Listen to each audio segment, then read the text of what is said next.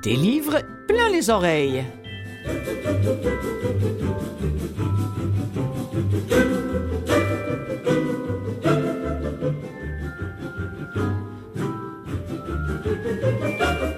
Bonjour à vous toutes et vous tous qui nous écoutez, peut-être via Canalem, peut-être via CKVL ou encore en balado ou même carrément euh, à la télévision, puisque Canalem euh, est à la télévision. Hein. On, a, on a notre canal à nous euh, via votre, votre comment on appelle ça, le câbleau distributeur. Hein. Mon Dieu, que je déteste ce, ce nom-là.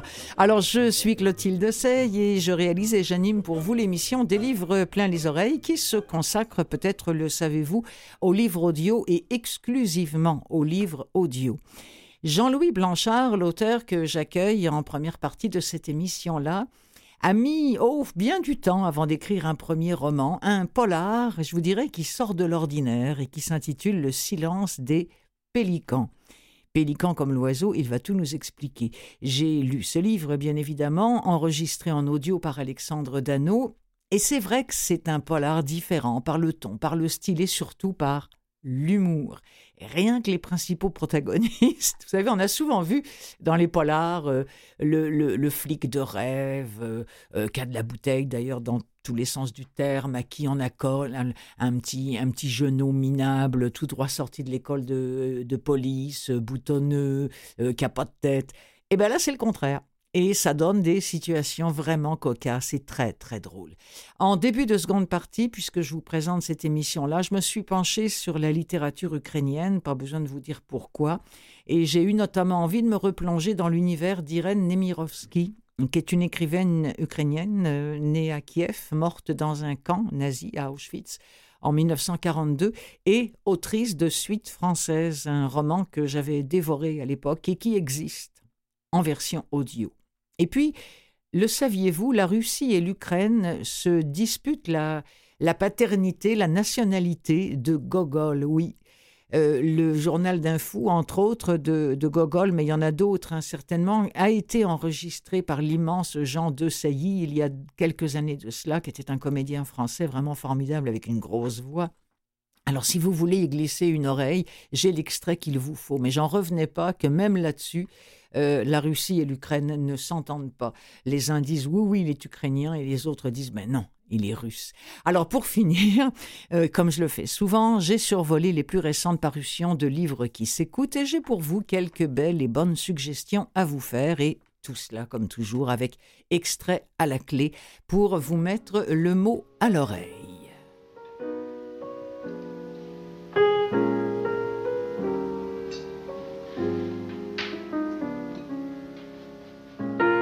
Avez-vous remarqué, il y, a, souvent des scènes euh, au restaurant dans les polars. C'est vrai dans les, euh, dans les livres, mais c'est vrai aussi dans les films. Et là, par exemple, dans le film de Jean-Pierre Melville, qui est un vieux film en noir et blanc, il y a un flic, et le flic, le commissaire, c'est Alain Delon. Et figurez-vous que dans cette scène-là, il se met au piano et il joue du piano. Pour vrai, c'est Alain Delon qu'on entend là jouer dans un extrait du film de Melville, Un flic.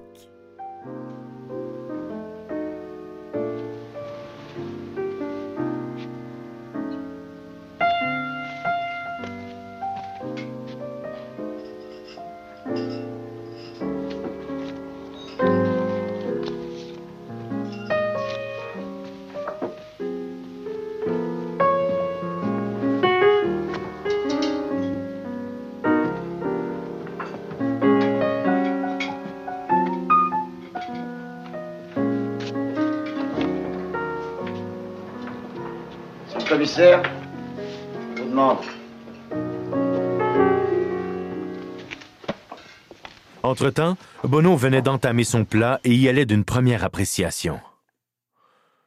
Je vais commander un poisson, pas de la giblotte. C'est un tartare de saumon. Vous avez vous-même choisi ce plat sur le menu. T'appelles ça un menu? J'ai ça, les restaurants où il faut apporter un dictionnaire. Des titres compliqués juste pour charger plus cher. Et pour mieux exprimer clairement sa mauvaise humeur, l'inspecteur repoussa l'assiette d'un geste théâtral. Mais il renchérit aussitôt. C'est comme la dernière fois que je suis allé au cinéma. Tout le monde au bureau disait qu'il fallait absolument aller voir Le silence des agneaux. Un chef-d'œuvre qui disait Ça fait qu'un beau dimanche après-midi, j'ai dépensé 15 piastres pour aller voir ce film-là. Ben non seulement j'ai rien compris pantoute, mais en plus, j'ai pas vu un seul agneau pendant tout le film.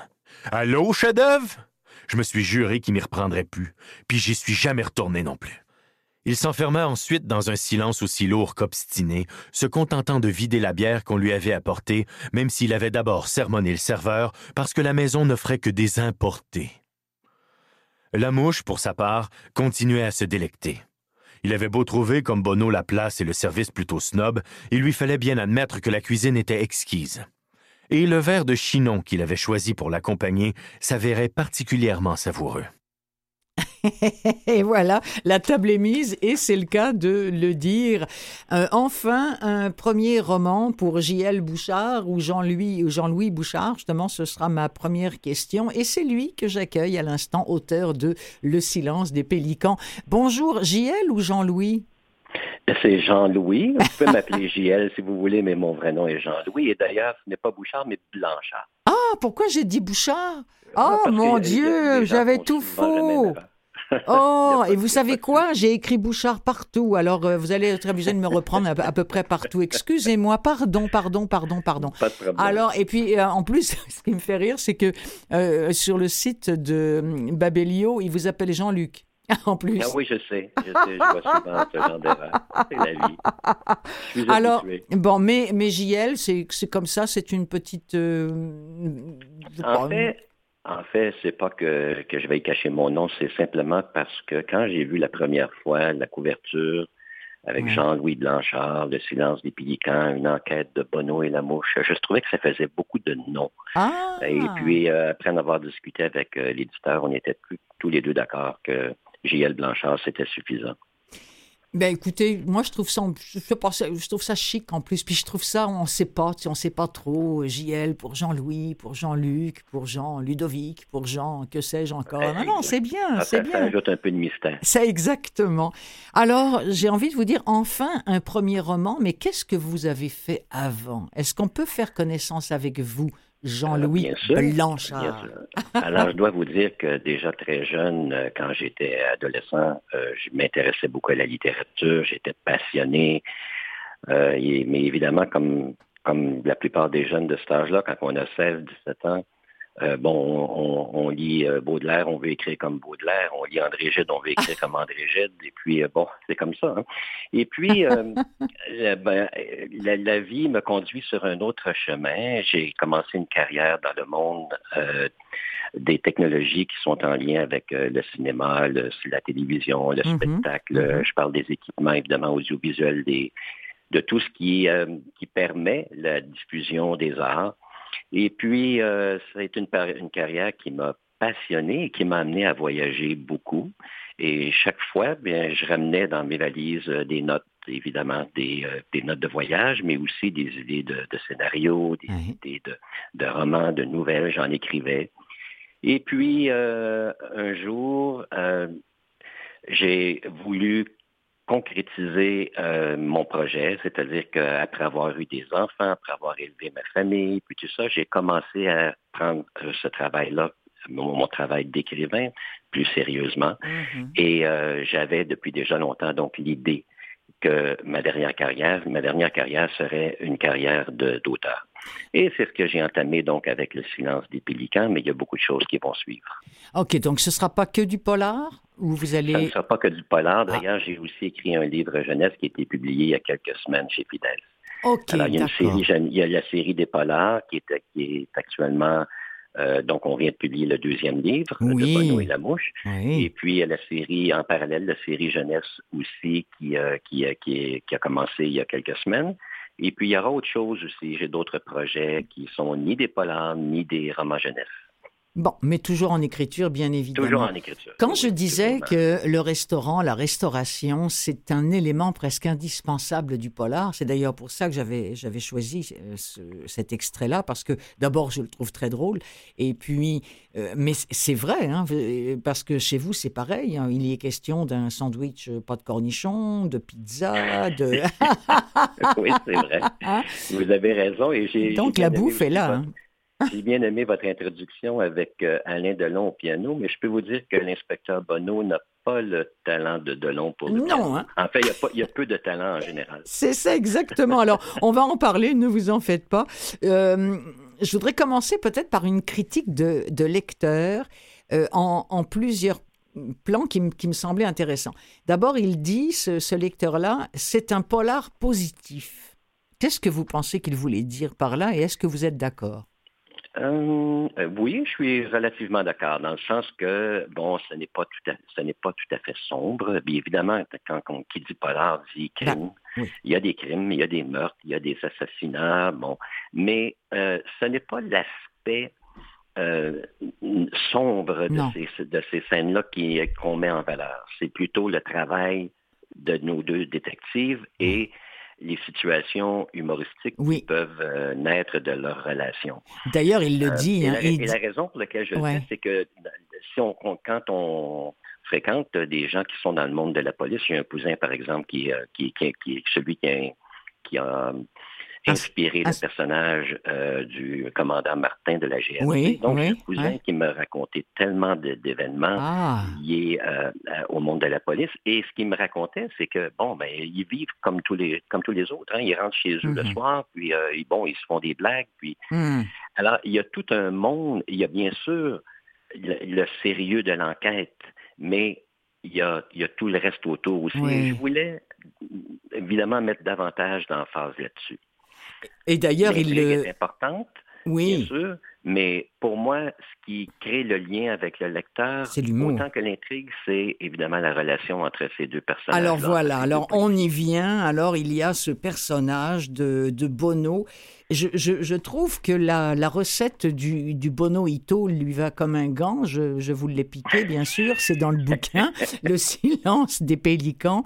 Euh, une once de misogynie, une once d'homophobie, une once de xénophobie. Mais alors beaucoup, beaucoup, beaucoup d'imbécilité. Comme on dit chez nous, c'est pas une flèche. Alors donc vrai, c'est ça- Bono. Oui, non, mais euh, et, et là évidemment, euh, on le voit. Alors il, il apparaît dès le début, hein, ben, dans les premières pages, euh, qui c'est un livre qui démarre sur les chapeaux de roue et c'est le cas de le dire avec euh, avec ce qu'on peut présumer être un assassinat mais qui nous est éventuellement présenté comme un accident mais que très vite on comprend que c'est pas le cas avec cette jeune femme qui se fait renverser par une voiture sous les yeux d'une itinérante. Euh, et arrive Bono pour la première fois qui déjà se prend les pieds dans le corps ou dans je sais plus quoi. Alors on voit déjà que c'est pas une flèche et c'est là où on fait connaissance de lui. Et on se dit oh ça part fort hein. Mhm. non, mais c'est vrai. Et Oui. puis, on lui colle euh, comme partenaire. Généralement, comme je l'ai dit dans l'intro, c'est souvent le flic un peu plus âgé, celui qui a de la bouteille, celui qui a, bon, qui a vu, qui a vu neiger déjà. C'est souvent lui qui est le plus brillant. Puis alors l'autre, il arrive derrière, il est comme un, il est, il est comme un bleu, quoi. Bon, il sait rien. Et là, c'est co- c'est complètement le contraire, finalement. C'est le genou euh, fraîchement euh, sorti de, de l'école. Euh, une petite parenthèse, je pense que je peux le dire parce que ça apparaît très très vite dans le bouquin, qui ne travaille que couché. C'est c'est vrai. Ah non, non, mais c'est c'est vrai, parce que euh, j'ouvre une autre parenthèse. Comment on parle d'un bouquin, d'un polar, sans en dire trop, mais en même temps, sans en dire pas assez, quoi. Euh, euh, C'est- toujours, euh, Hein? toujours euh, un, un défi, effectivement. D'accord. Bon, alors donc, alors, et c'est là que la mouche apparaît. Euh, Oui. Bon, alors en plus, il s'appelle la mouche. Oui. Vous, vous- vous Sans avez eu du mal à le trouver? Non, pas du tout, parce que je peux vous dire que le nom de la mouche a été inspiré par un ami qui Ouais. s'appelle effectivement la mouche C'est vrai? Et qui m'a donné la permission d'utiliser son nom. Oh Euh, oui, parce que c'est un ami que je connais depuis euh, plus de 40 ans et quand il était jeune, euh, son style un petit peu british, euh, Oui. c'est un pince sans rire, et, et son sens de l'analyse euh, et de la de la déduction m'avait inspiré déjà le personnage ah de la mouche. Ça fait très longtemps que je vis avec ce personnage, oui. Ah, formidable. Puis c'est vrai qu'on dit toujours fin, euh, fine comme une mouche. Là. Hein, on, parle, raison. Hein, on parle de ça aussi. Euh, et puis alors donc, alors euh, voilà, il va se, il va se coltiner littéralement le, le bono. que, que, lui, j'ai vu comme un, il est entre entre un espèce de, de berrurier chez San Antonio mm-hmm. et Rentemplant, le chien de, de Lucky Luke. c'est la première fois qu'on me dit ça, mais je trouve que vous avez vu pas mal juste. Hein? C'est un peu ça. Ah oui, mais qu'est-ce qu'il dit? C'est comme... Il y a un peu de béru en lui, effectivement. Oh, et puis il y a aussi, effectivement, ben oui, mais oui, écoutez, ne serait-ce que dans sa façon de parler, moi, il me semblait à un moment donné entendre Beru euh, dire euh, le lait Einstein plutôt que le Liechtenstein. le Liechtenstein, oui. Je l'ai tellement ri, celle-là, le lait Einstein. Mais j'en ai ri beaucoup comme ça, parce que euh, ça aussi, ça fait partie de la critique euh, de, ce lecteur qui disait et j'ai ri, c'est très très drôle, euh, même que parfois j'en ai perdu le souffle. Alors. J'imagine que ça ah, vous fait plaisir d'entendre ça. Ça me fait plaisir d'entendre ça. Alors, écoutez, on va entendre, hein, on va écouter un, autre extrait. je, ne déflorerai pas où est-ce qu'on en est dans, dans l'enquête, peu importe, mais ça va vous donner une bonne idée des questionnements que ces deux-là peuvent se poser quand ils sont ensemble euh, et réagissent pas de la même façon euh, face à des situations. C'est à ce moment précis qu'arriva l'ineffable inspecteur Bonneau, toutes ailes déployées. Il s'adressa à Lise sans lui dire bonjour. Mon suspect est arrivé? Oui, il est déjà au confessionnal. Puis mon assistant? Monsieur Lamouche? demanda Lise en avalant sa salive. Monsieur, c'est un bien grand mot. Faudrait d'abord qu'il commence par respecter l'autorité et la saluer en fin de journée. Justement, intervint la réceptionniste sans hésitation, il a laissé un message pour vous un peu plus tôt. Il m'a prié de vous informer qu'il voulait profiter du beau temps pour aller faire du vélo. Du? Mais Bono ne put prononcer un mot de plus. Vélo, comme dans Bessic, ajouta Luc Noël sans se retourner. Le visage livide, l'inspecteur baissa les yeux vers le plancher, puis se rendit tout droit à la salle d'interrogatoire que tous les policiers affectés au service d'enquête appelaient familièrement le confessionnal. Ah, voilà, le confessionnal, oui, l'autre, il est parti en vélo. Hein, il est parti faire du BCK. moi, je l'adore, vraiment, ce, ce bono-là.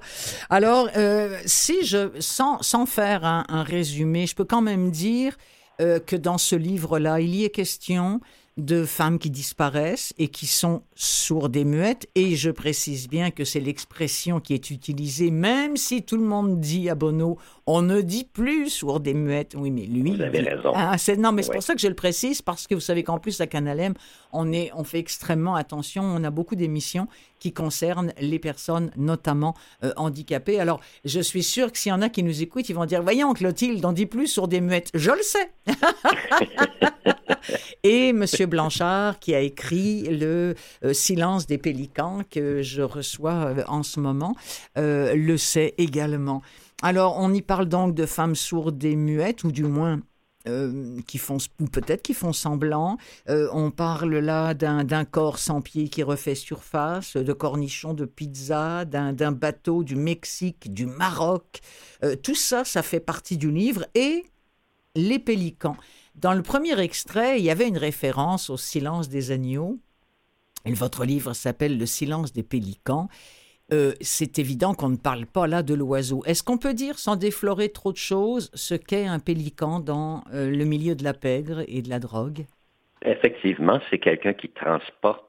On dit aussi euh, euh, une mule. Une mule, oui. Euh, ici, en Amérique du Nord, on utilise beaucoup l'expression la mule, mais le pélican est quelqu'un qui transporte euh, de la drogue, ah. que généralement, on a, la personne l'a ingurgité avec des sacs de plastique et puis le, transporte dans son estomac.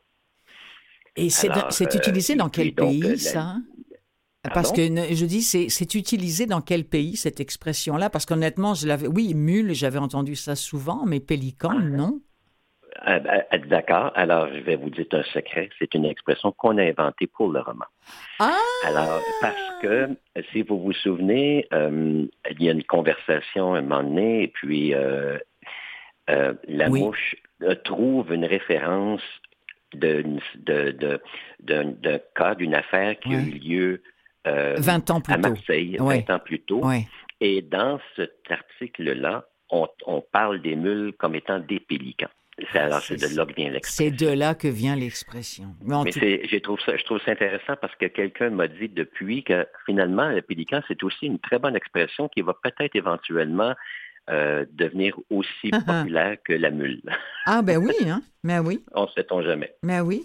Euh, beaucoup de clins d'œil dans ce livre-là, beaucoup de, références que vous utilisez à droite et à gauche, comme par exemple, on est à un moment donné chez un type qui fait de la contrefaçon de, de papier, documents, et euh, la mouche euh, s'en fait faire un pour être sûr qu'on est, on est avec le bon gars, et, lui, et le gars en question lui dit quel est votre nom, et il lui dit Maigret, Jules. Mhm, C'est un mhm. bon flash.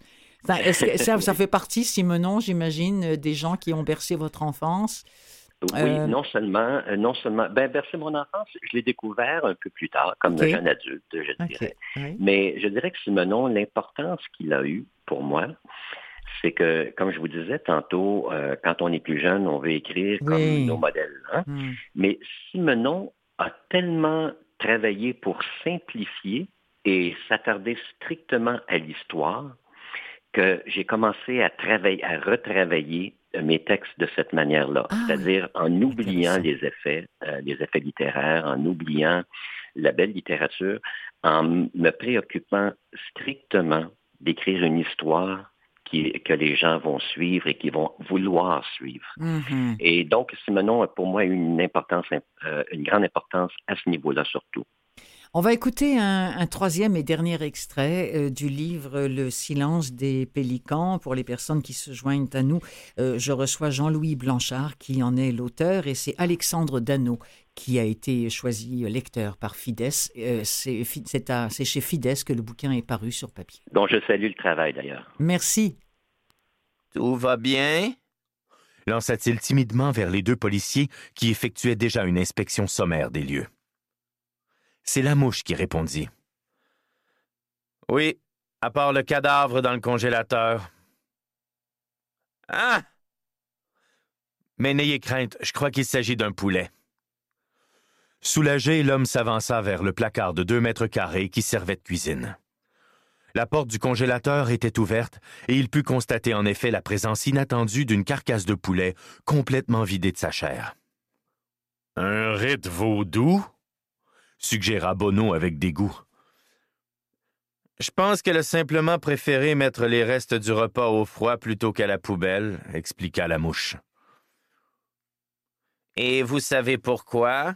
s'enquit timidement le concierge, étonné de découvrir que ses locataires pouvaient s'adonner à des mœurs aussi étranges. Peut-être parce qu'elle savait qu'elle reviendrait pas avant un certain temps et qu'elle voulait éviter l'odeur de putréfaction à son retour.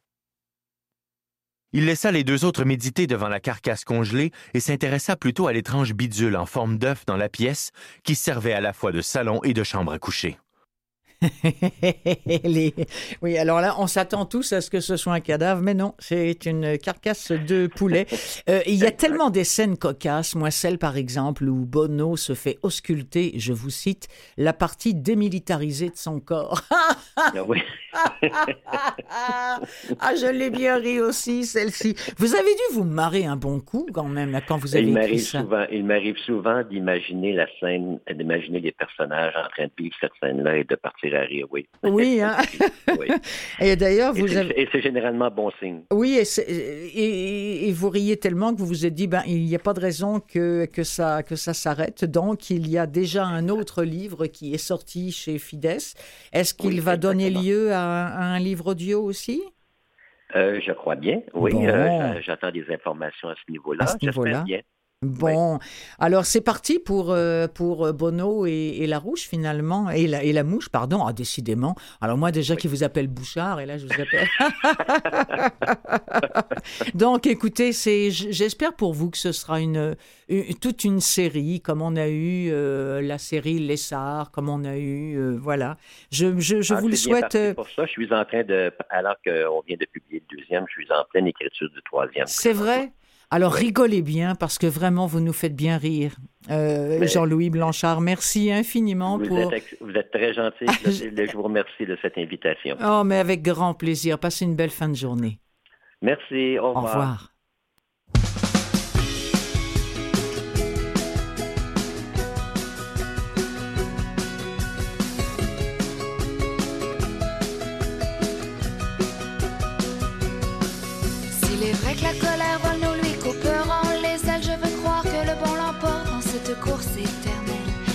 Une image, mille mots, l'horreur est banalisée. Montrez-moi les beautés du monde. Espoir pour l'humanité, le monde change. Change. Je ne connais pas la réponse, mais j'essaierai quand même le plus petit des changements. Nourrir un plus grand courant. Que ça ne peut changer à lui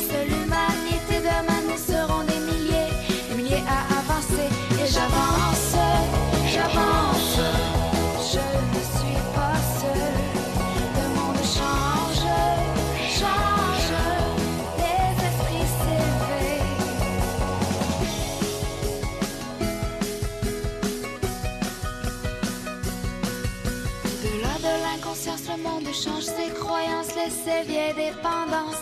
Elle entre dans la danse. Personne ne peut changer à lui seul l'humanité. Demain, nous serons des milliers, des milliers à avancer. On avance ensemble. Nous ne sommes plus seuls. Le monde change, change.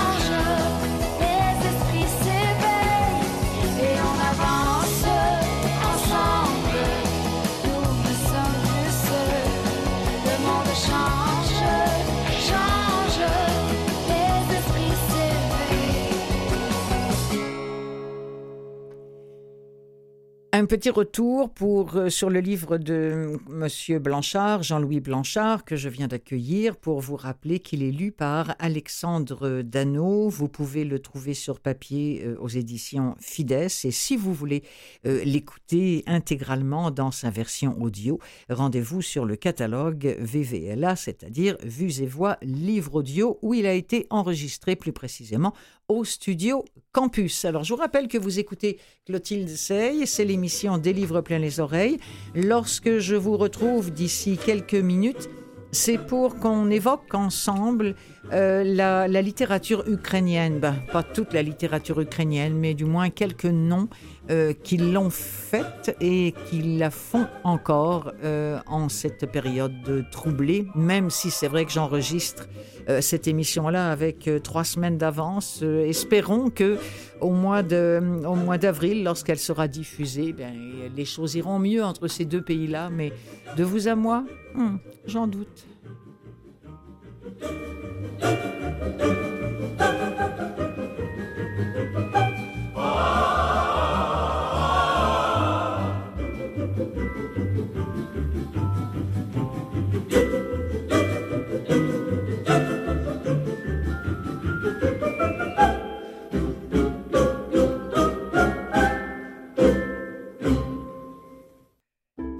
Des livres plein les oreilles, seconde partie.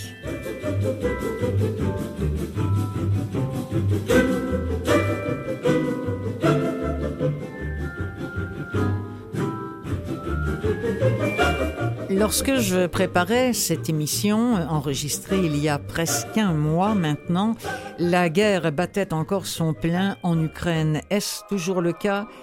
J'ose, je veux croire que non, mais point de suspension. Je suis allée à la rencontre virtuelle d'auteurs ukrainiens. J'ai eu envie de ça tout d'un coup. Euh, celui dont le nom semble sur toutes les bouches depuis quelques semaines, c'est celui d'Andrei Kourkov, euh, dont les livres, hélas, n'ont pas été enregistrés euh, en livre audio. Croyez bien que j'en suis désolée. Mais je me suis dit qu'à cela ne tienne, je sais qu'il y en a d'autres qui ont forcément été enregistrés. J'ai levé les yeux de mon ordinateur, juste en face de mon ordi, il y a ma bibliothèque personnelle, et hasard ou pas, je suis tombée sur Suite française, qui est un livre qui a été écrit par Irène Nemirovsky, qui est née à Kiev, euh, qui, euh, qui a disparu très jeune en 1942 dans un camp de concentration, elle et son mari d'ailleurs. Je me suis souvenu à quel point ce livre m'avait marqué lorsque je l'avais lu il y a une dizaine d'années. Et bonne nouvelle, Il existe en audio. Je vais vous en parler dans quelques secondes, ainsi d'ailleurs que de l'auteur, Gogol, Nicolas Gogol, dont l'Ukraine et la Russie revendiquent la nationalité. Euh, il y a peu de livres de Gogol en audio, je vous le dis, mais il y a un petit trésor malgré tout. Euh, dont, dont, je vais vous faire entendre un extrait. Il euh, s'agit du journal d'un fou. j'ai même plusieurs, j'ai deux extraits à vous faire entendre. Un extrait un peu plus ancien et un autre très contemporain puisque sorti en 2021. Alors pour revenir à, la suite française, il y, a une, une coproduction, un film qui a été fait, un film franco-britanno-belge en 2015, un film réalisé par Saul Dib, avec entre autres l'excellente Christine Scott Thomas. Et le prochain extrait, bien, ça va commencer par un extrait de la musique de ce film qui a été composé par Alexandre Desplat. Et puis ensuite, sur la musique de ce film, écoutez bien les mots d'Irène Nemirovsky, extrait de suite française. Écoutez bien à quoi ressemblait Paris pendant l'occupation. Vous qui, comme moi, avez encore ancré bien en vous douloureusement les images de Kiev ou de Mariupol. Seule l'année n'est pas la même, mais pour le reste, écoutez bien.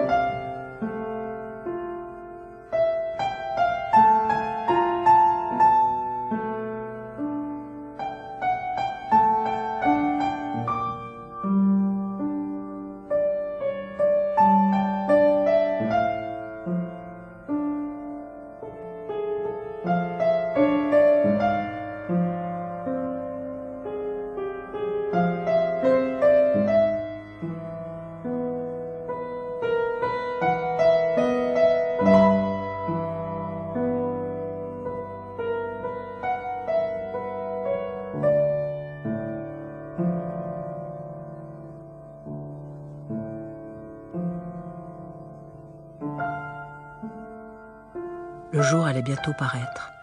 Un reflet pervenche et argent se glissait sur les pavés, sur les parapets des quais, sur les tours de Notre-Dame. Des sacs de sable enfermaient les principaux édifices jusqu'à la moitié de leur hauteur, ensachaient les danseuses de Carpeau sur la façade de l'opéra, étouffaient le cri de la Marseillaise sur l'arc de triomphe. Assez lointain encore, des coups de canon retentissaient, puis ils se rapprochaient, et chaque vitre tremblait en réponse. Les enfants naissaient dans des chambres chaudes où on avait calfeutré les fenêtres afin qu'aucune lumière ne filtrât au dehors. Et leurs pleurs faisaient oublier aux femmes le bruit des sirènes et la guerre. Aux oreilles des mourants, les coups de canon semblaient faibles et sans signification aucune. Un bruit de plus dans cette rumeur sinistre et vague qui accueille l'agonisant comme un flot. Les petits, collés contre le flanc chaud de leur mère, dormaient paisiblement et faisaient avec leurs lèvres un clappement léger, comme celui d'un agneau qui tète. Abandonnés pendant l'alerte, des charrettes de marchandes de quatre saisons demeuraient dans la rue, chargées de fleurs fraîches.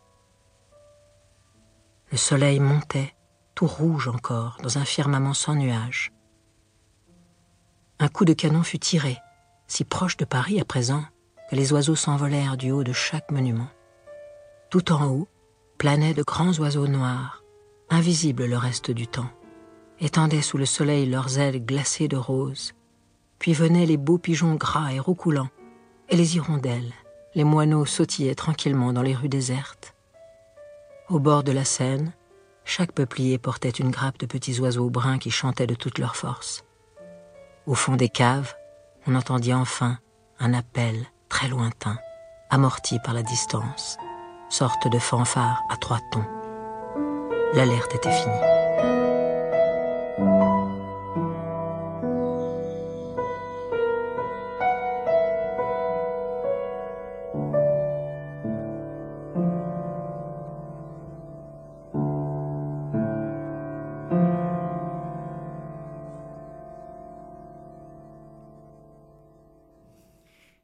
Et cette guerre-là, qui est décrite dans Suite française, elle se passe à Paris euh, dans, dans, les années, euh, ben, évidemment, début 40, hein, au moment où, où, les Allemands ont pris, ont pris possession de, du, du, territoire français, du nord de la France, avec euh, ces, ces fils et ces fils de gens qui fuient la capitale comme euh, au moment où je, vous parle, des milliers, encore des millions d'Ukrainiens fuient euh, leur propre capitale ou leur propre ville assiégée.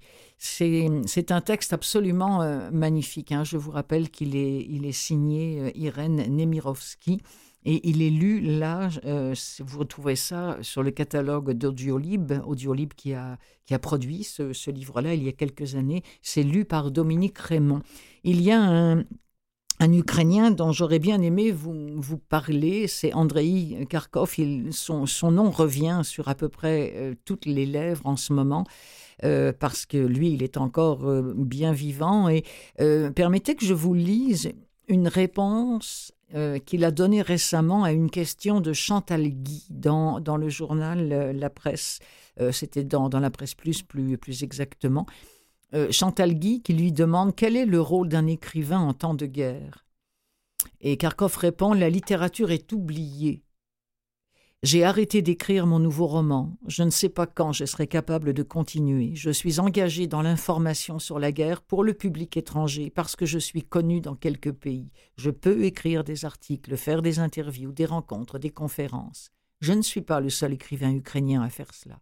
C'est la vie aujourd'hui parce que les journalistes ne peuvent pas tout faire. Ils peuvent expliquer dans des reportages ce qui se passe, mais le pourquoi, c'est à nous de l'expliquer. Pourquoi cette guerre a commencé? Pourquoi le président Poutine veut détruire l'Ukraine? Intéressant. Hein? Et je me disais en lisant ces mots-là, c'est un petit peu ce qu'a fait euh, Irène euh, Nemirovsky en son temps, de décrire ce qu'était le nord de la France, Paris, euh, avant qu'elle et sa famille euh, fuient quelque part en dessous de la ligne de, démarcation où se situe une grande part de, ce livre Suite française. Euh, qui vous évoque peut-être quelque chose aussi parce qu'il y a eu un film, hein, on a entendu la, musique d'Alexandre Desplat un petit peu plus tôt, qui, a, qui a été composé. Donc Suite française, c'est l'exode de juin 40, en partant de Paris vers la province au cœur de ces longues files de Français qui fuyaient les bombardements allemands, les sirènes, la mort en fait. La même fuite que celle que vivent des millions d'Ukrainiens aujourd'hui. Et j'imagine que dans les rangs de ces millions de gens encore aujourd'hui, on y retrouve les mêmes soucis, les mêmes conflits que ceux décrits dans Suite française, ne serait-ce que le choix déchirant des choses à emmener ou pas. On prend de l'utile ou on prend des souvenirs, du précieux. Les gens laissés derrière, les hommes qui vont se battre, les personnes âgées, incapables de se déplacer, les animaux, la peur au ventre, l'insupportable idée de tout abandonner, de n'avoir plus rien à perdre que la vie. Savoir ce qu'on fuit, mais ignorer vers quoi on s'en va.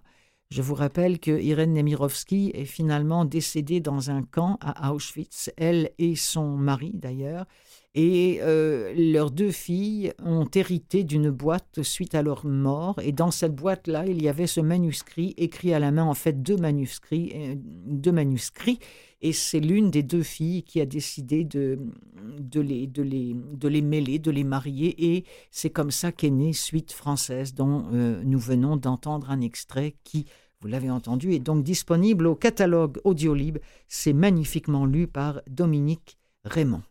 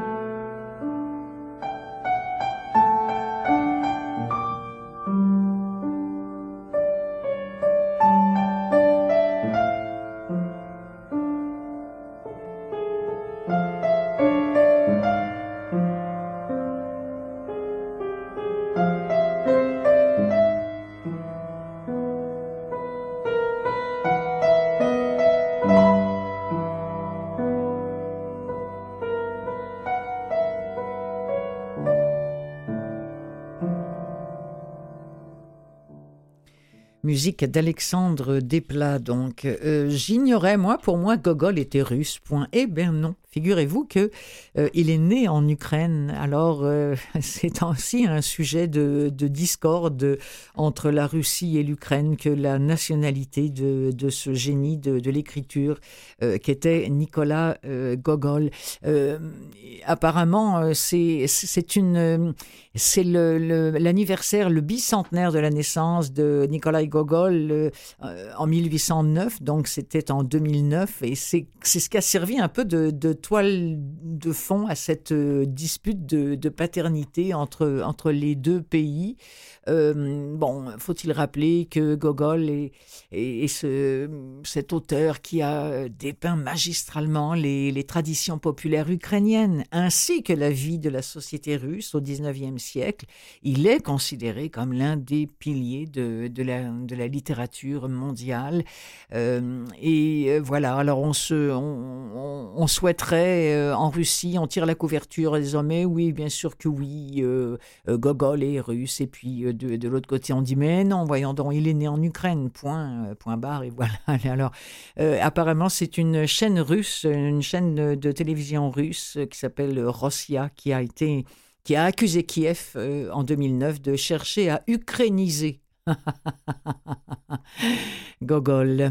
Et le, le, le, plus surprenant, c'est que si parlons de littérature, c'est de constater à quel point euh, un siècle et demi après sa mort, eh bien, c'est de constater que cette œuvre est toujours très très actuelle, puisque on sait que hum, si on ouvre n'importe quel livre de, Gogol, on voit par exemple euh, qu'il y décrit beaucoup la Russie d'aujourd'hui, la corruption, l'arbitraire des policiers, des juges, le mensonge, euh, la tromperie. Euh, ce, ne sont pas mes mots, ce sont ceux d'un, commentateur à la radio Écho de, Moscou qui est un passionné de Gogol. le journal d'un fou a été entre autres enregistré cinq fois plutôt qu'une. Je vous propose euh, deux extraits, euh, bac à bac, comme on dit en bon français. Euh, je dirais à la suite, l'un de l'autre, ça aurait été mieux. Le premier est lu par de Sailly, Jean de Sailly, qui était un comédien remarquable, mort il y a maintenant pas mal de temps. et la seconde version, c'est celle d'un jeune comédien qui s'appelle Yannick Lopez. Je vous dirai où est-ce qu'on peut trouver chacune des deux versions après ces extraits. Sa petite chienne, qui n'avait pas réussi à franchir le seuil du magasin, était restée dans la rue. Je connais cette petite chienne. Elle s'appelle Medji. Il ne s'était pas écoulé une minute que j'ai entendu soudain une voix fluette. Bonjour, Medji. En voilà bien d'une autre. Qui disait cela? J'ai regardé autour de moi et j'ai vu deux dames qui passaient sous un parapluie, l'une vieille, l'autre toute jeune. Mais elle m'avait déjà dépassé, et à côté de moi, la voix a retenti de nouveau. Tu n'as pas honte, Medji Quelle diablerie Je vois Medji flairer le chien qui suivait les dames. Et me suis-je dit, mais, mais est-ce que je ne serais pas sot? Pourtant, ça m'arrive rarement. Non, non, fidèle, tu te trompes j'ai vu de mes yeux Medji prononcer ces mots. J'ai été wa wa. J'ai été wa wa wa très malade. Je voudrais bien savoir d'où proviennent toutes ces différences. Pourquoi suis-je un conseiller titulaire et par quelle raison? Peut-être suis-je quelque comte ou quelque général et je parais n'être qu'un conseiller titulaire. Peut-être ne sais-je pas moi-même qui je suis. Il y a tant d'exemples pareils dans l'histoire. Voilà quelques hommes tout simples, je ne dirais pas même un noble, mais tout bonnement un bourgeois, ou bien un paysan et crac. L'on découvre que c'est un grand seigneur, un baron, je ne sais quoi. Si quelque chose de pareil peut sortir d'un paysan, que ne peut-il sortir d'un gentilhomme? Voilà tout à coup que j'entre dans un uniforme de général, j'ai une épaulette sur l'épaule droite, une autre sur l'épaule gauche, un cordon bleu sur la poitrine, alors quoi? Quelle gamme changera la belle? Que dira le papa directeur? C'est un grand ambitieux, c'est un franc-maçon. Je suis sûr que c'est un franc-maçon, quoiqu'il fasse semblant d'être ci et d'être ça. Mais j'ai reconnu à l'instant même que c'est un franc-maçon. Il donne la main à quelqu'un. Il ne lui présente jamais que les deux doigts. Mais est-ce que je ne puis pas être fait d'emblée général-gouverneur, ou intendant, ou quelque chose de ce genre? Vraiment, j'aurais bien voulu savoir pourquoi je suis un conseiller titulaire. Pourquoi précisément un conseiller titulaire et pas autre chose? un conseiller titulaire qu'on va suivre euh, sur une courte période, d'un 58 pages, le journal d'un fou, ce, ce modeste, pour ne pas dire pauvre fonctionnaire de ministère, qui passe son temps à tailler des plumes, qui entend les chiens parler. La femme qu'il aime, il l'entend gazouiller comme un canari. Délire, science-fiction, journal intime, réalité. C'est là tout le talent de Nikolai Gogol qui nous amène dans l'univers complètement débridé de cet homme fou Point d'interrogation, allez savoir.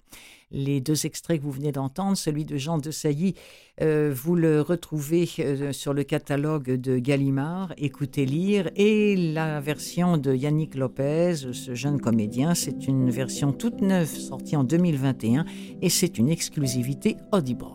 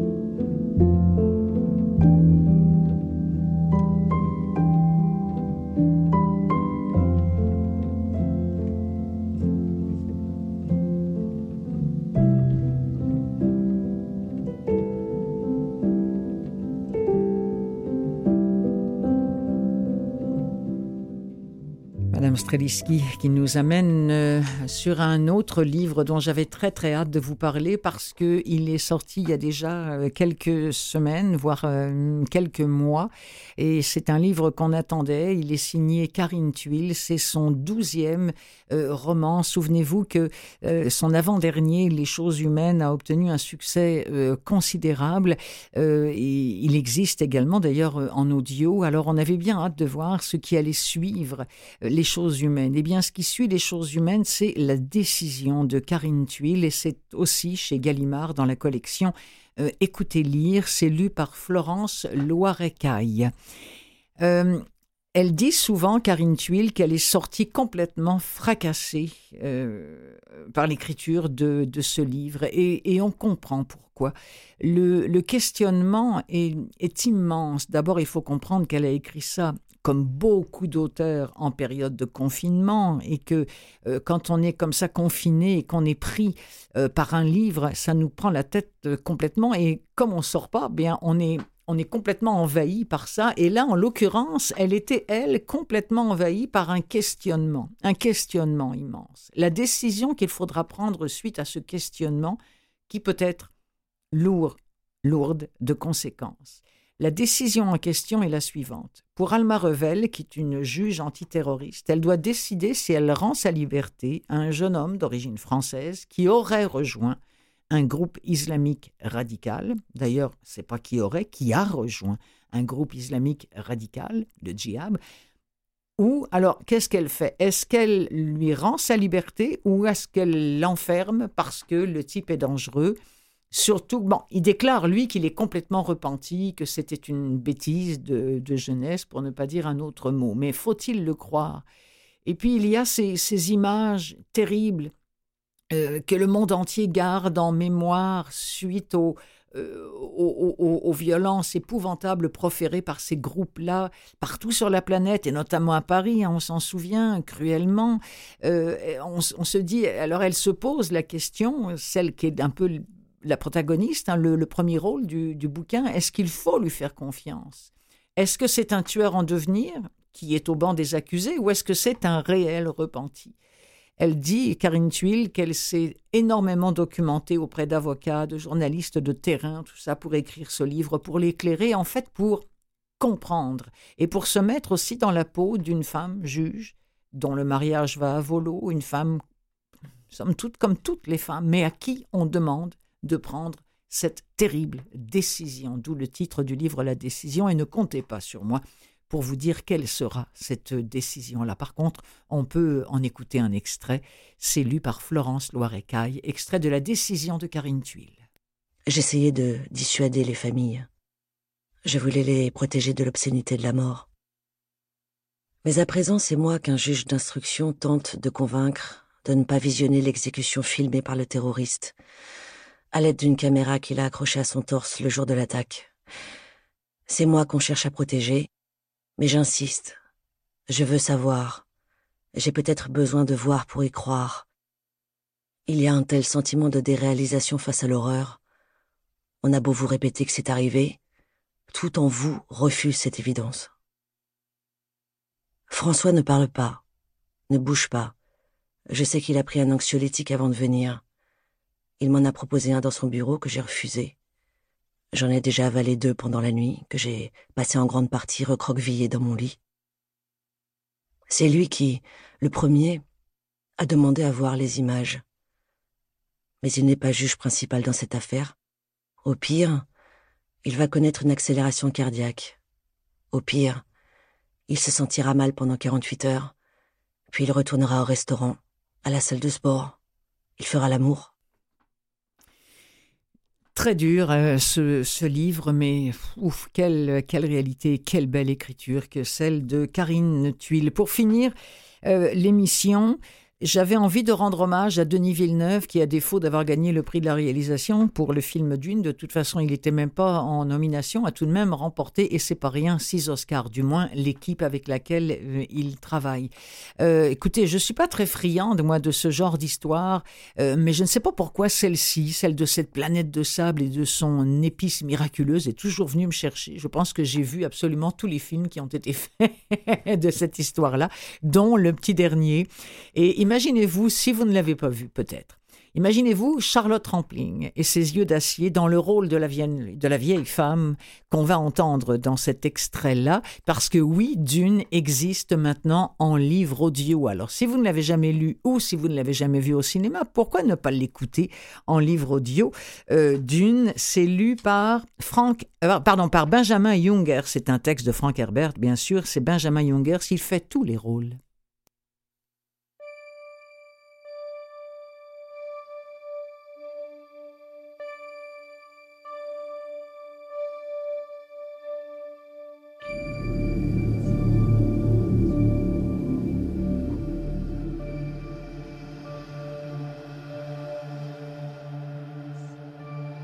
La vieille sorcière était bien la chose la plus étrange qui lui fût apparue. Votre révérence? Et elle s'était adressée à sa mère comme à une servante, une dame Béné concubine du duc et mère de l'héritier du nom. Un gome Jabbar. Est-ce là une chose d'Arakis qu'il me faut connaître? se demanda-t-il. Et il rumina les mots étranges. Gome Jabbar, Kwisatz Aderak. Il lui avait fallu apprendre tant de choses. Arrakis était si différente de Caladan. Tout ce qu'on lui avait récemment inculqué tourbillonnait maintenant dans son esprit. Arrakis, Dune, la planète des sables. Toufir Hawat, le maître assassin de son père, lui avait expliqué. Leurs ennemis mortels, les Harkonnen, avaient résidé sur Arrakis durant 80 ans. Ils avaient signé un contrat de semi-fief avec la compagnie Chom pour l'exploitation du mélange, l'épice gériatrique. À présent, Les Harkonnen allaient être remplacés par la maison des Atréides, qui recevrait Dune en fief sans restriction aucune. À première vue, c'était là une victoire pour le duc Leto, mais selon Hawat, cela représentait en réalité un péril mortel.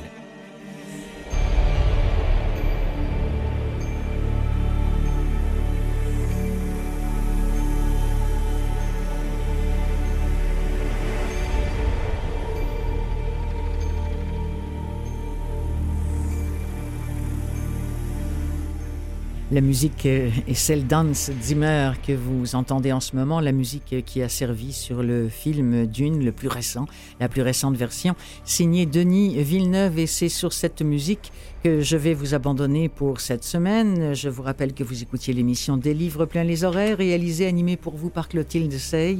Je voudrais remercier mon, mon invité de la première demi-heure, Jean-Louis Blanchard, et remercier aussi mon ami en régie, Nicolas Swartman. Passez une belle semaine, découvrez la lecture à haute voix, découvrez les livres qui s'écoutent par les oreilles. C'est fort intéressant.